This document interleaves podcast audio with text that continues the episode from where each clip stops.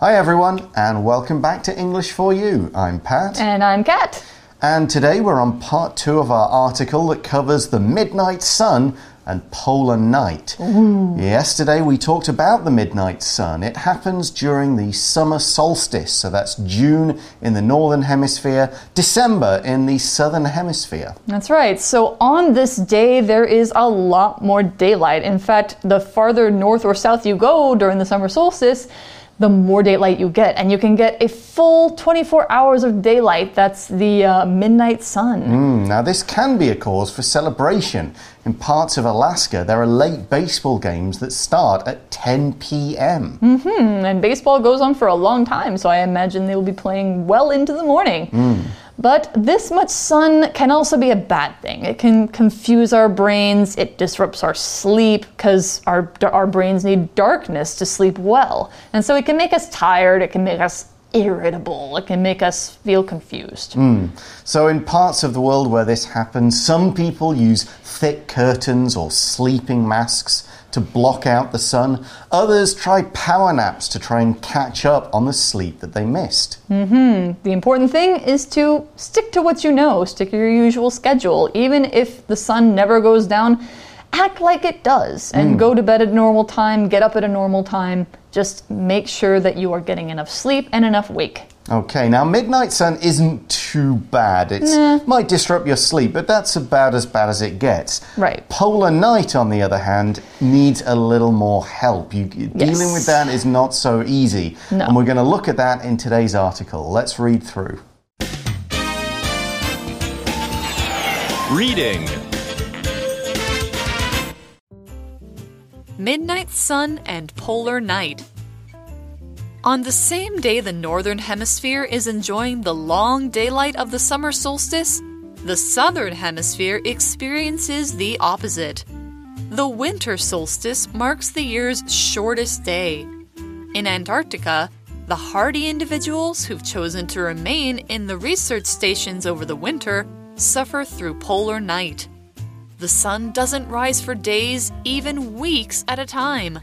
Of course, People in the far north of the world also experience this in December.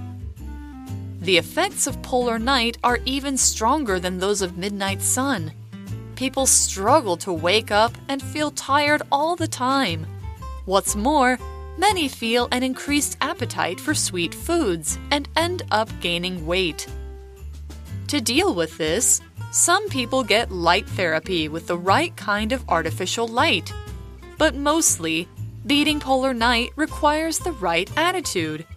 People focus on appreciating the glow of candles and fires. They take walks in the snow by the light of the moon. By thinking of polar night as something to enjoy and learn from, people can cope much better until the sun finally rises again.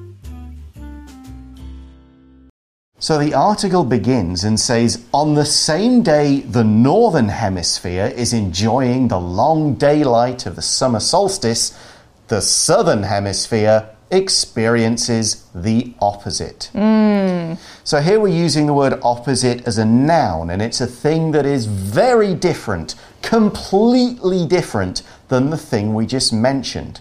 Usually we kind of use it like a bit of a superlative. We add the. There's something, there is the opposite, the furthest away it's possible to be. So if something is really tasty, if it's the opposite, it will be terrible and you wouldn't want to eat it. Mm -hmm. Here's another one. My brother is shy and hates being around people. I'm the opposite, meaning I like being around people. I'm not shy at all. Mm -hmm. So if it's the opposite of the summer solstice where the day it never ends, then it would be that the day never begins. Mm. And that's what the article says. The winter solstice marks the year's shortest day. Mm.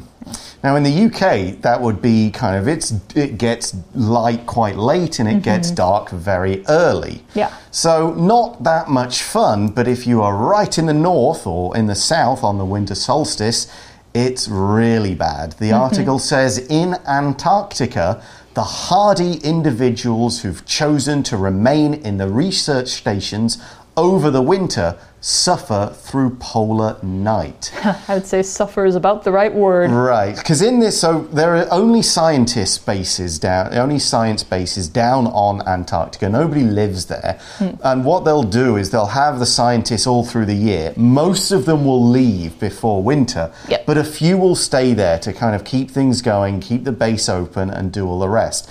They get paid a lot for doing this because Yes. it's not that fun. But they will have to suffer through polar night and they'll need to be hardy.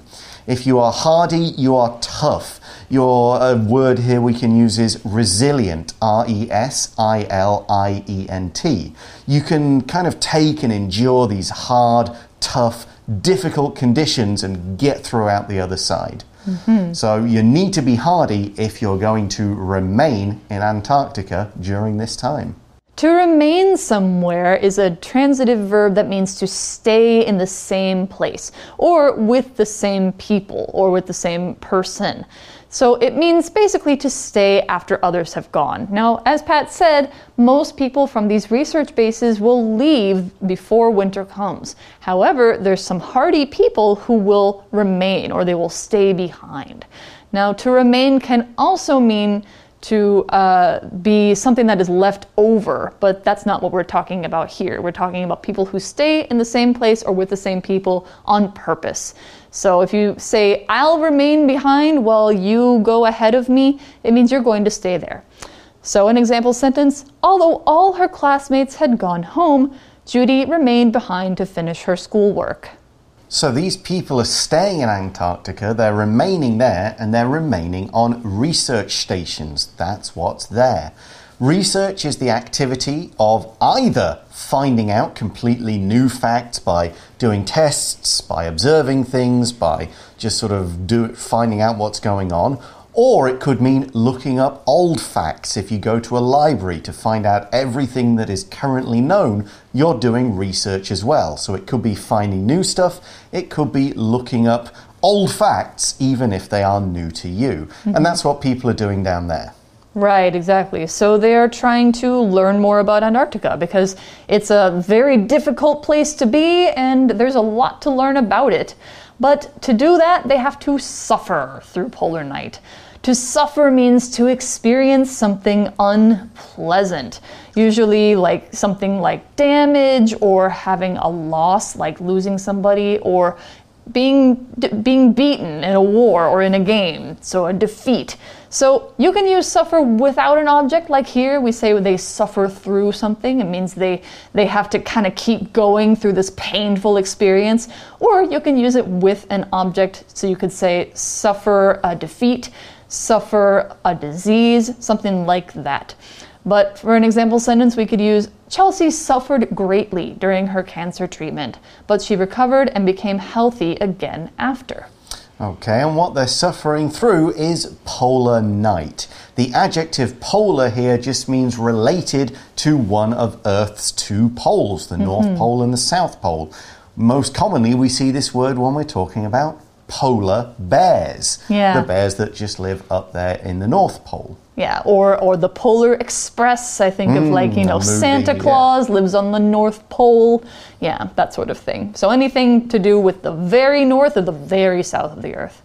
So what happens during this time? The sun doesn't rise for days, even weeks at a time. Oh, Where did it go? Not up north, it went. yeah. Uh, because, of course, uh, as we point out, this is balanced. Both things happen in both hemispheres, just at the opposite time of the year. So, as the article points out, of course, people in the far north of the world also experience this polar night in December. So we're talking about that the midnight sun is like, okay, you, you can deal with it, but polar night is much harder. And the article says the effects of polar night are even stronger than those of midnight sun. Hmm. Yeah, we can survive with too much sun, but not so well with no sun. Yeah, exactly. The article says people struggle to wake up and feel tired all the time. Mm-hmm. Our bodies need daylight. Our bodies use the stuff in daylight to kind of make important vitamins, to get things going. It is connected to a lot of our body processes, and without it, we don't wake up so well. You'd wake up, it's still dark, you just want to go back to bed. And they feel tired all the time because they're not getting sunlight and their body's not using that to do what it needs to do. Mm-hmm. And what's more, many feel an increased appetite for sweet foods and end up gaining weight. I think this is a really common thing to feel in the winter. Mm-hmm. A lot of people gain weight in the winter and a lot of animals do too. I think, you know, it's it's very common, but doing it too much can be very bad for you and it can make you feel even more tired. Hmm. So, just as with day one of our article, when we looked at what people do in the, during the midnight sun to deal with it, how can you deal with polar night? The article says to deal with this, with this whole kind of waking up late, feeling tired, gaining weight, and so on, to deal with this, some people get light therapy with the right kind of artificial light. Mm-hmm. The word therapy kind of covers any medical treatment that helps reduce the effects of something or gets rid of a health problem. It covers everything from taking medicine, that's a kind of therapy, to counseling, that's another kind of therapy, physical therapy, where you work on a part of your body to make it stronger. So here we've got light therapy. You are basically going to the doctor and saying, I'd like some light, please. but it has to be a particular kind of light. Yeah, exactly. It has to be a light that is made by artificial sources. All right, so this artificial light is what we're talking about here. And artificial is an adjective that means not natural, basically not real either. It's made or done to seem like something natural, but it's usually made by people. So, artificial flavorings are something you might hear about in food, where it's made to taste like chocolate, but it isn't chocolate. Or artificial coloring. It looks red, but it's not made from any natural red things. So, artificial things happen in our, uh, they come up in our food a lot, they come up in the things we wear, the things we buy. So, artificial doesn't mean bad, but it just means not natural, not from nature.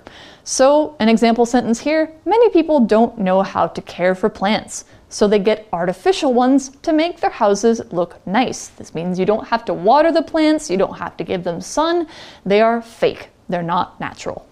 So, a course of artificial light could help your body get what it needs during polar night.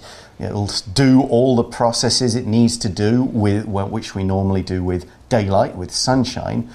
But that's not the only way to get through polar night, and it's maybe just the way you think about it that is the most important thing. Mm-hmm. As our article says, but mostly, beating polar night requires the right attitude. It's a question of approach.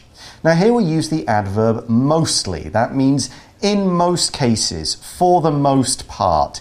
Now, this approach won't work for everybody and it won't work all of the time. Sometimes you will need some light therapy, maybe some extra medication, maybe something in your diet.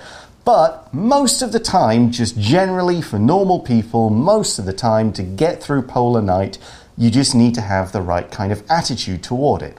Here's another example sentence using this adverb. Johnny mostly orders food from delivery services, but sometimes he cooks for himself. Right, so most of the part about getting through polar night is about how you approach it. So, what are some things you can do? The article says people focus on appreciating the glow of candles and fires. That is rather romantic. We like to see, you know, the little fires and the nice glow that you can get that makes you feel very cozy and warm. So, that's what they focus on. Focus on is a phrasal verb that means to direct all your attention or effort at something in particular. Basically, to keep your mind on one thing. And usually it's so that you can cut out all of the distractions around you or basically try and make yourself think a certain way. Like if you're trying to keep a positive attitude, you will focus on positive things. And in this case, the thing they're focusing on is the glow of a soft light. So, what people are focusing on here is appreciating the glow of something. They're finding these soft lights. That's what a glow is. It's not a harsh, bright light. It's not like looking into the sun or looking into a light bulb or something like that. It's a soft light. Think of a candle or a nice fire built of wood. That's a soft light. It's not going to hurt you if you look at it for too long. Sometimes we can get lights for our bedrooms that glow and they don't hurt us. A lot of computers and phones these days, they want to have a, a gentle light, not a hard one that hurts your eyes if you stare at it for too long. Imagine you woke up at night and there was something on your bedside table like a little alarm clock. It might have a slight glow for the numbers so you can see what time it is. So we could say, for example, the glow of the fire gave the room a warm, comfortable feeling. So that's one thing people do. They go, okay, forget about this darkness. Let's take some time to enjoy how nice a fire looks, mm -hmm. how pretty this row of candles looks. Let's go around the home lighting things to give our home this lovely soft glow that we all kind of appreciate. Exactly. So that's one thing they can do inside their home, but even outside, you can also do something else. They take walks in the snow by the light of the moon. Oh. Because just because the sun's not there doesn't mean the moon's not there, the moon still comes out. So, what could they do? Well, yeah, taking a walk by the light of the moon, that's again, that's appreciating what you've got going. Well, we can't walk around in the light, but wow, this looks so different in this mm -hmm. forest by the light of the moon. Everything's white and silver and stuff. So it's again, this is all a question of thinking about the positives. Mm -hmm. As the article says, by thinking of polar night as something to enjoy and learn from, people can cope much better until the sun finally rises again. So they're mm-hmm. going, instead of going, oh, this day's so horrible, oh, I've had enough of all this darkness that's going on all the time, they go, well, What's different out here? What are the animals doing? How does everything look? If you were a photographer or an artist, you'd yeah. think, wow, this is a good opportunity to take some pictures.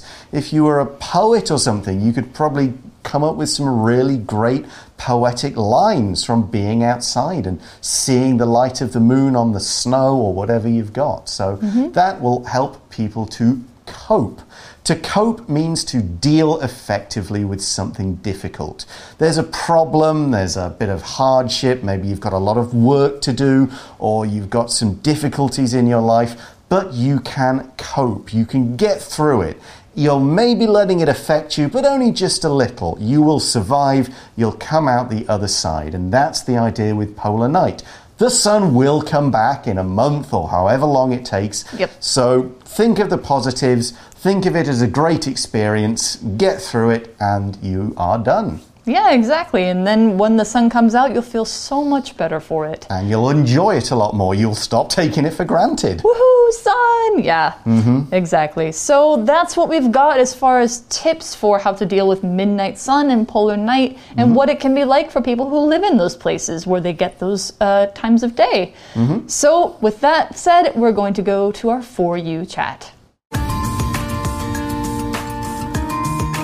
For You chat. All right, our chat question today is Would you prefer to experience midnight sun or polar night? Explain your answer.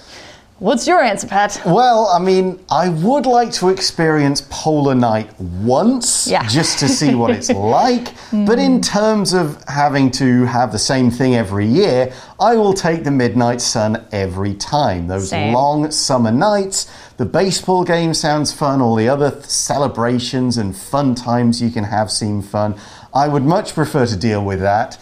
But on the other hand, Polar Night, it would be pretty cool just to kind of see it. It's like if you've ever experienced a total eclipse mm. when it goes mm. dark in the middle of the day. Yeah. It's just kind of cool.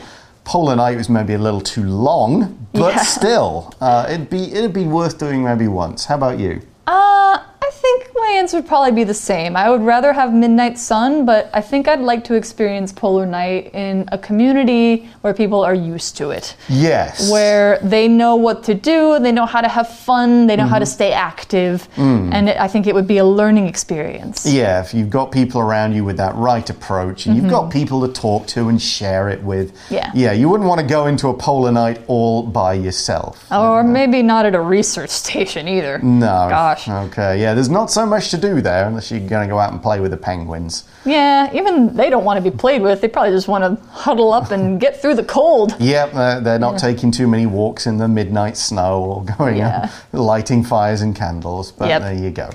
All right, that is all the time we've got for today. Thanks for learning about midnight sun and polar night with us. For English for You, I'm Pat. And I'm Kat. Talk to you again soon. Happy Bye. solstice. Vocabulary Review Opposite.